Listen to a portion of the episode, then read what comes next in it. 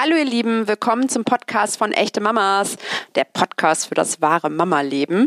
Diese Woche bin ich dran, Sarah, und ich habe für euch Sandra Runge getroffen. Sie ist Mutter von zwei Kindern und sie ist Fachanwältin und sie betreibt den Blog Smart Mama. Und Sandra kennt sich aus im Parat Grafendschungel. Ich kann das Wort gar nicht aussprechen, aber Sandra kann es aussprechen und sie weiß auf jeden Fall Bescheid, denn wir sind zwar alle gestandene Frauen und Mamas, aber wir sind keine Juristinnen.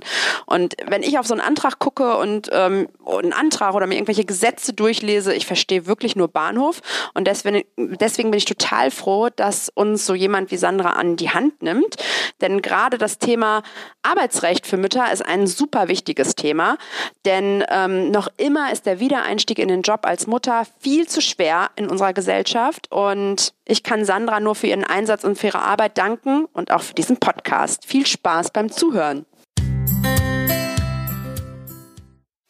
Hallo liebe Sandra, schön, dass du da bist und du bist eine echte Anwältin, oder? Ja, das stimmt, genau. So eine mit Robe und äh, die ins Gericht rennt und Leute verklagt und böse Briefe schreibt, genau. Überhaupt nicht aus, aber es stimmt, du bist Rechtsanwältin. Ich kann mich verwandeln, ja. Von der schnurrenden Katze in den wilden Terrier. Sag mal, ein paar kennen dich bestimmt schon durch deinen Blog Smart Mama, aber stell dich doch noch mal ganz kurz vor. Ja, ähm, mein Name ist Sandra Runge. Ich bin Mama von zwei Jungs, inzwischen schon neun und fünf Jahre alt, genau. Und ich bin Rechtsanwältin und Fachanwältin für Arbeitsrecht und arbeite in einer ganz bestimmten Nische. Und zwar kümmere ich mich um die Rechte von Müttern und berate Mamas zu den Themen Elternzeit, Mutterschutz, Elterngeld, Wiedereinstieg und ja, alle Probleme, die da so auftauchen können. Das ist total wichtig, weil wie, auch wir bei Echte Mamas hören das immer wieder, dass Müttern einfach der Wiedereinstieg in den Job immer noch viel zu schwer fällt. Und dir persönlich ist ja auch etwas total Unfaires und Unglaubliches passiert, ne? Ja, genau. Also ich hatte, glaube ich, so äh, ja, also inzwischen kann ich, äh, ich merke gerade, ich kann inzwischen sogar fast ein bisschen darüber lachen. Ähm, aber so lustig war es natürlich damals nicht. Und zwar habe ich, glaube ich, den beschissensten Wiedereinstieg gehabt, den man überhaupt nach dem Job haben kann. Das kann man auch so sagen. genau. Ich habe nämlich nach der Elternzeit ähm, mit meinem Großen, also meine erste Elternzeit, am ersten Tag ähm, Wiedereinstieg, habe ich nämlich die Kündigung von meinem Arbeitgeber bekommen. Das war sehr charmant. Also erster Arbeitstag, dann gleich Kündigung auf dem Tisch. Und ja, da ist natürlich für mich erstmal so eine kleine Welt zusammengebrochen. Und dann bist du quasi aus deinem, aus deiner alten Struktur, also aus dem, aus dem Konzernjob ja auch, ähm, musstest du rausgehen und hast dann ja angefangen, dich so zu engagieren. Ne? Also hast du da schon gemerkt, okay, mir geht's nicht, also es geht nicht nur mir so, sondern es gibt ganz vielen Müttern da draußen? Ja, auf jeden Fall. Also ich habe natürlich erstmal geklagt, äh, meinen Arbeitgeber verklagt und bin dann mit einer Abfindung rausgegangen und habe natürlich da schon eine unglaubliche Wut einfach entwickelt, weil ich auch gar nicht wusste, was da auf mich zukommt. Ich wurde auch im Glauben gelassen, dass alles in Ordnung ist. War noch kurz vor auf einer Weihnachtsfeier und es hieß, es hieß dann, ja, schön, wir freuen uns auf Sie. Also insofern habe ich mich eigentlich auch wirklich komplett verarscht gefühlt.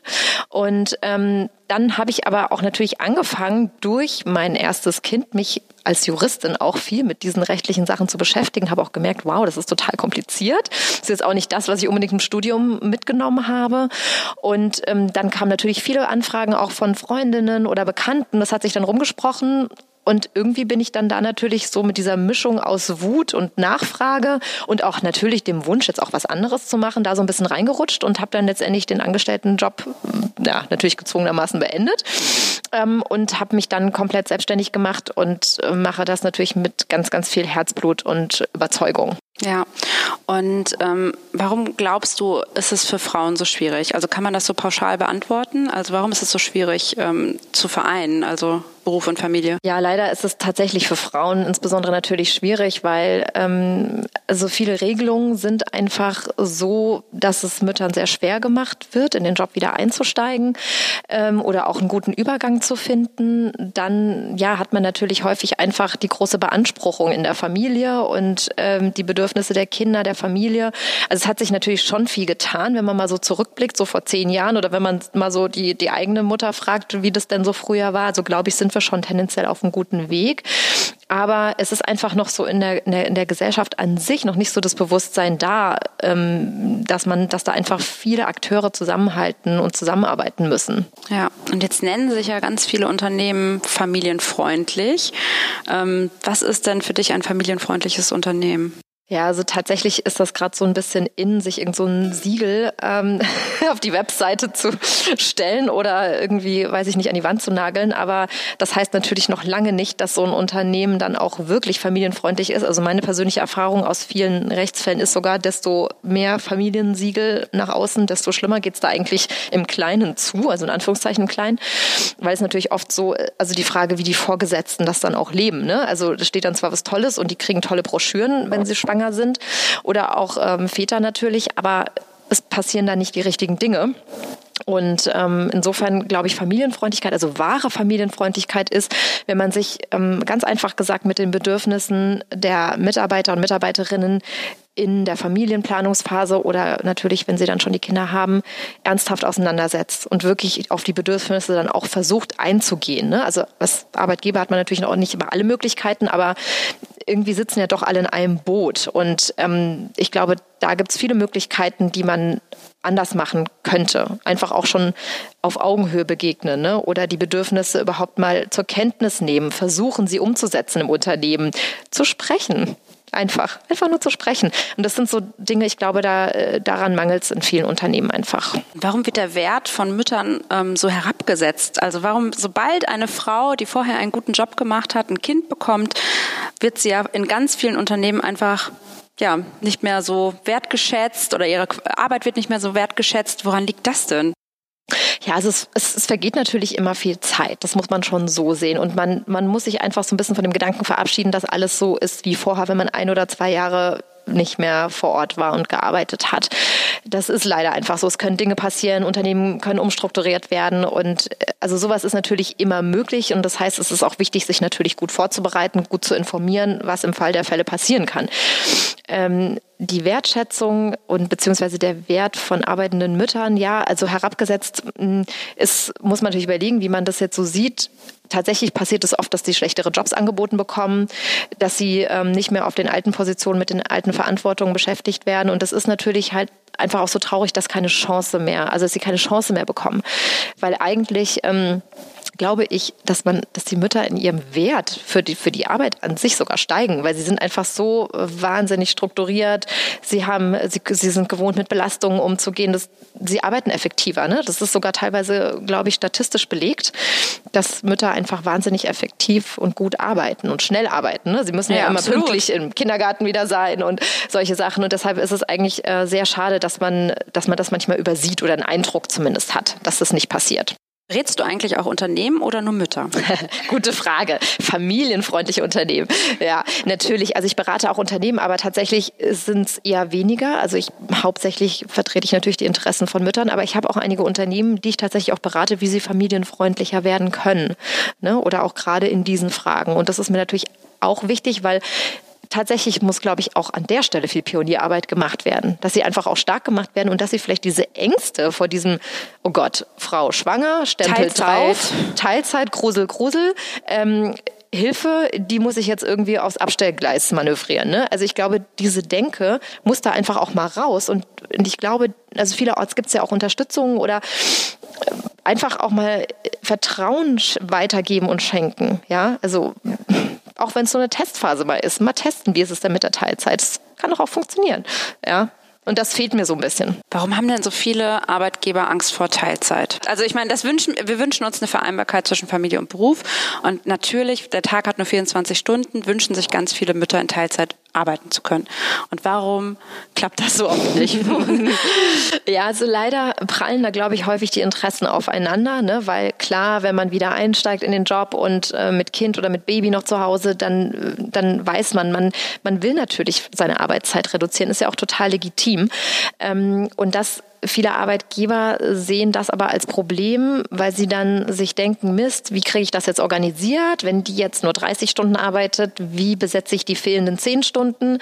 Ähm, ja, und wenn ich wenn es jetzt der einen erlaube, dann wollen es die nächsten und dann habe ich hier nur noch irgendwie Teilzeit und keine Ahnung, muss mir dann irgendwie mein, mein Team zusammen telefonieren. Also ich glaube, das sind auch so, so Schubladen einfach, ähm, also die da aufgemacht werden.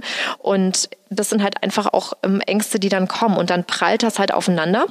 Und im Zweifel, und das ist leider aufgrund der gesetzlichen Regelung relativ einfach, lehnen sie dann Teilzeitanträge aus dringenden betrieblichen Gründen ab. Ne? Und das ist halt dann auch gerade so für die Mütter so eine blöde Situation, weil wenn die Ablehnung auf dem Tisch ist, müssten sie es eigentlich ja einklagen und müssten auf Feststellung klagen, ähm, dass sie in Teilzeit sind, weil diese dringenden betrieblichen Gründe eigentlich gar nicht stimmen. Ne? Leider wird es ja auch häufig nur vorgeschoben. Aber das macht dann halt leider doch niemand, gerade dann, wenn man noch Interesse hat, in dem Job weiterzuarbeiten. Und das ist so auch so von den gesetzlichen Mechanismen eigentlich ein großes Dilemma. Aber das ähm, Wehren ähm, gegen ähm, vielleicht auch Ungerechtigkeit, das finde ich jetzt auch spannend. Wie, also erlebst du das denn ähm, oft, dass Mütter dann auch klagen und rechtliche Schritte auch richtig einleiten? Oder reicht ihnen dann ganz oft die Beratung und eher so, okay, ich gehe einen Schritt zurück und. Ja, also ich ähm, habe schon das Gefühl, dass insgesamt die Mütter ein bisschen mehr auf Krawall gebürstet sind, so langsam. Positiv. Positiver Krawall. Also es ist ganz unterschiedlich, ne? Also insgesamt stelle ich das schon fest. Also ich habe ja wirklich viele Frauen, mit denen ich telefoniere die ich berate, treffe. Und ich merke schon, also viele informieren sich inzwischen sehr viel besser als jetzt so vor ein paar Jahren, ist mein Eindruck, und äh, sind einfach auch gut vorbereitet, sind selbstbewusster und sind natürlich dann auch eher mal geneigt, äh, vielleicht dann doch tatsächlich mal zum Gericht zu gehen, ja, auch wenn sie da vielleicht sogar vorher eingeschüchtert werden oder sowas. Ne? Also, und ich finde schon, also ich merke das schon, ich habe schon den Eindruck, dass da gerade so ein bisschen Frauenpower am Start ist. Das ist super, das ist ganz toll. Ja. Und und ähm, jetzt haben wir schon über Teilzeit gesprochen. Was sind denn so die Top drei Fragen? Kann man das sagen? Mit welchen Fragen ähm, kommen denn die Mütter zu dir und ähm, welches werden dir am häufigsten gestellt? Also Teilzeit ist wirklich ein Dauerbrenner, total verrückt eigentlich, aber ähm, ja, lieben, also das ist äh, die Frage kommt eigentlich fast immer. Um also die Voraussetzungen oder die Problematik, wann die Teilzeit, also wenn sie abgelehnt worden ist, was man dann tun kann. Dann habe ich natürlich auch wahnsinnig viele Fragen zum Elterngeld. Eine lustige Frage ist auch immer, die mag ich irgendwie auch immer sehr gerne. Ähm, wie muss ich dann mein zweites Kind planen, um möglichst viel Elterngeld zu kriegen? die finde ich aber süß, die Frage. Die kommt auch sehr, sehr oft. Da geht es dann wirklich darum, wie lange sollte ich wieder arbeiten, wann darf ich, kann ich wieder schwanger werden. Damit ich, das sind, sind tatsächlich nicht einfache Fragen, aber die Frage kommt auch sehr oft. Mm, und dann kommt natürlich häufig auch immer so, ich merke, irgendwas funktioniert hier gerade, geht in die falsche Richtung oder funktioniert nicht richtig. Ähm, mein erster Arbeitstag nach der Elternzeit naht. Ich habe da irgendwas munkeln gehört und ich habe das Gefühl, ich darf nicht mehr da arbeiten, wo ich vorher arbeiten wollte und mein Chef hat mir irgendwie gesagt, deinen Job gibt's nicht mehr und Pech gehabt und ähm, entweder kannst du jetzt kündigen oder wir kündigen dir oder so Geschichten. Also das ist dann tatsächlich häufig wirklich sind diese echt traurigen Fälle dann Kündigung, Aufhebungsvertrag, Beendigung des Arbeitsvertrages. Und ähm, du hast vorhin, wir hatten äh, vorhin schon ein kurzes Gespräch vor diesem Podcast, ähm, einen Fall beschrieben, wo eine Mutter eine Tabelle angelegt hat mit Kosten, äh, die ihr quasi verursacht äh, worden sind, oder nee, wie war das nochmal? Sie, sie hat den Schaden berechnet in einer Tabelle, der ihr entsteht, wenn der Arbeitgeber ihr keine Teilzeit gewährt. Ja. Kannst du den Fall nochmal erklären und nochmal ähm, hier? Ja, also das war echt, ähm, fand ich echt spannend. Ähm, ich, ich muss auch wirklich mal die Mutter fragen, ob ich das vielleicht mal öffentlich machen darf, natürlich anonymisiert. Das fand ich einfach, also warum ich da jetzt nochmal drauf eingehe, ich fand das ein toller Fall, ähm, der beschreibt, wie eine Mutter ganz selbstbewusst in so eine Verhandlung gegangen ist und ähm, sich auch so toll vorbereitet hat. Ja, also ich bin wirklich bei einer, also wirklich, ich habe diese, ich habe die E-Mail von ihr bekommen. Ich bin bei einer vom Stuhl gefallen, weil ich das so cool fand. Und sie hat wirklich, also bei ihr war es auch ähnlich. Also sie hat Elternzeit angemeldet, ich glaube für zwei Jahre und wollte dann in Teilzeit gehen und das hat irgendwie der Arbeitgeber abgelehnt. Also der wollte das nicht so wirklich. Und dann hat sie nochmal genau ausgerechnet, was dann alles passiert, ähm, wenn sie jetzt äh, sich doch irgendwie arbeitslos melden muss ähm, ähm, und dann Auswirkungen auf die Rentenversicherung, Kita-Platz, da ging es irgendwie auch um die Kosten für den Kita-Platz, weil dann hätte sie den Anspruch auf den Kita-Platz verloren. Das war aus meiner Sicht nicht zulässig gewesen, aber Ihr wurde von der Stadt gesagt, wenn du jetzt keinen Job hast, dann kriegst du auch keinen Kita-Platz. Ähm, sie hatte aber einen und also sie hat wirklich minutiös da alles aufgeführt, ähm, was, was es an sie also für ein finanzieller Nachteil wäre. Und das war echt eine ordentliche Summe. Und mit dieser Summe ist sie dann zum Arbeitgeber gegangen und hat gesagt, so, also entweder zahlst du mir jetzt das ähm, als Abfindung ähm, oder ich mache Ärger. Das ist so cool, ehrlich. Ja. Die ist auch echt cool. Und äh, ist dann noch durch, äh, also wie ist es ausgegangen? Wir sind noch am Verhandeln gerade. Ah, okay. Ja, also der Arbeitgeber ist auch keine einfache Nummer. Ich bin mal gespannt, wie es ausgeht. Okay, ja. wir drücken die Daumen. Und ähm, wie also sind Väter bei dir auch ein Thema? Also du berätst ja Mütter hauptsächlich, aber sag mal, wie ähm, steht es denn mit den Männern da draußen? Jetzt mit den Männern, genau. Also tatsächlich auch immer mal wieder Väter. Ähm, diese Probleme am Arbeitsplatz sind, also würde ich wirklich vielleicht mal sagen, fast zu 99 Prozent Frauen. Väter kommen häufig dann, witzigerweise, wenn es auch um Elterngeldanträge geht, weil sie dann immer ganz genau auch wissen wollen, wie berechnet sich das und welche Kombination ist die günstigste. Da habe ich auch relativ viele Papas, die ich berate. So abgelehnte Elternzeit-Kombinationen ähm, oder Elterngeldanträge oder Probleme, das habe ich eigentlich relativ selten bei Papas oder Teilzeit. Also ich glaube, Väter, ich habe jetzt da keine Zahlen parat, aber ich glaube, die beantragen wirklich seltenst Teilzeit. Ja. Das gibt's, also es ist wirklich, machen halt doch immer noch, also es ist immer noch sehr geschlechterspezifisch, ne? Und deswegen habe ich jetzt zum Beispiel gerade diese häufigen Teilzeitfälle, habe ich wirklich muss ich echt sagen, kaum bisher von einem Papa auf dem Tisch gehabt. Schade eigentlich, oder? Ja, finde ich also auch. da muss man mal sagen, schade. Ja, also ich wünschte mir auch, dass es mehr wird. Ich hoffe, das entwickelt sich noch so. Ja. Und ähm, hast du, also du berätst ja deutschlandweit, ne? Also ähm, gibt es eigentlich so bundesländerspezifische Anfragen? Kann man das sagen? Nee, das wahrscheinlich nicht. Ne? Ich habe jetzt noch mal so an das Thema so ähm, rechtliche Fragen in Bezug auf, okay, wie viel Geld steht mir zu, wenn die, wenn ich keinen Kita-Platz bekomme mhm. oder? Ja, also tatsächlich Kita hätte ich jetzt, wäre mir spontan auch eingefallen, es kann schon manchmal so ein bisschen regional sein. Ist in Berlin ein großes Thema. Also hier gibt es ja auch inzwischen Elterninitiativen, die Rabatts machen.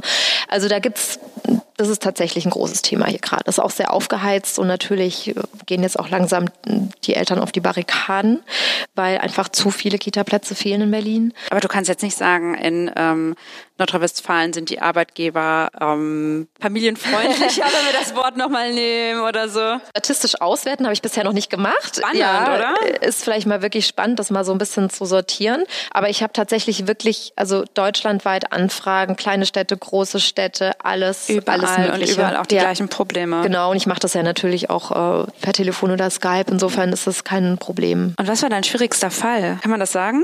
Uh, also tatsächlich gibt es einen Fall, äh, der, den ich echt krass fand, weil das ist auch so absurd gewesen. Der ist einfach der Arbeitgeber abgetaucht nach der Elternzeit. Nein. Ja, der war einfach verschwunden. also völlig verrückt. Ähm, und zwar ähm, war das so, das war ein, äh, ein, ein, internationaler Konzern, der hatte so einen kleinen Ableger in Berlin, wurde gesteuert hauptsächlich aus, aus den USA oder England. Und die sind irgendwie zigmal in der Zeit, in der meine Mandantin in der Elternzeit war, umfirmiert, haben ihre Adressen geändert, keine Ahnung. Also es ist aber ein bisschen dubios, oder?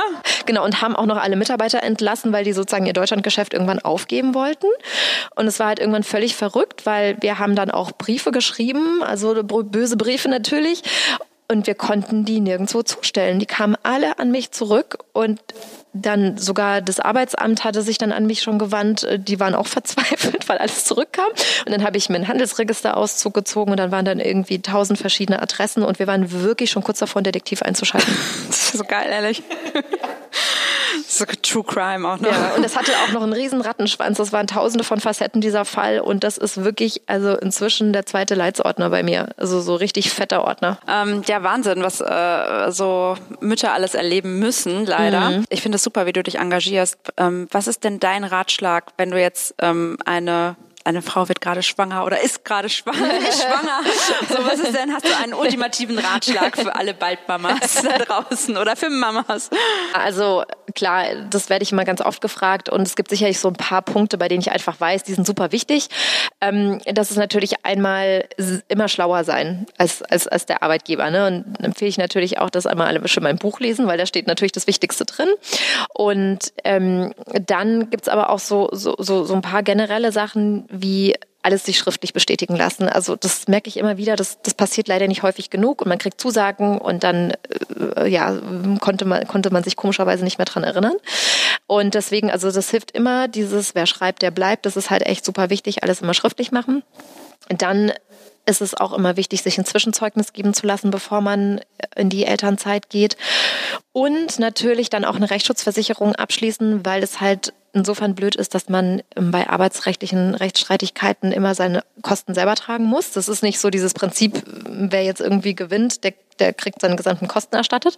Und ähm, das kann halt manchmal auch echt wehtun finanziell. Und wenn man gezwungen ist, vielleicht sogar vor Gericht zu gehen, um seine Rechte geltend zu machen, wäre das sehr schade. Und deshalb empfehle ich auch immer, wenn man angestellt ist, eigentlich immer eine Rechtsschutzversicherung abzuschließen. Eigentlich ein schönes Geschenk äh, für eine Babyshower, oder? Ja, genau. Habe ich auch schon überlegt. Ja, äh, die, die, das perfekte Geschenk für für, einen Babyshower wäre tatsächlich eine Rechtsschutzversicherung. Ja, leider. Ja. Immer noch nötig. Ne? Also eigentlich auch ein bisschen traurig, aber es ist wirklich so, ich, klar, man hat natürlich, wenn man schwanger ist, so, man hat so viel Lust, sich mit irgendwie äh, rosa, rote und, und hellblau ja, zu beschäftigen, ne? Und Babyausstattung und Klamotten und dies und das und jenes und Kinderzimmer.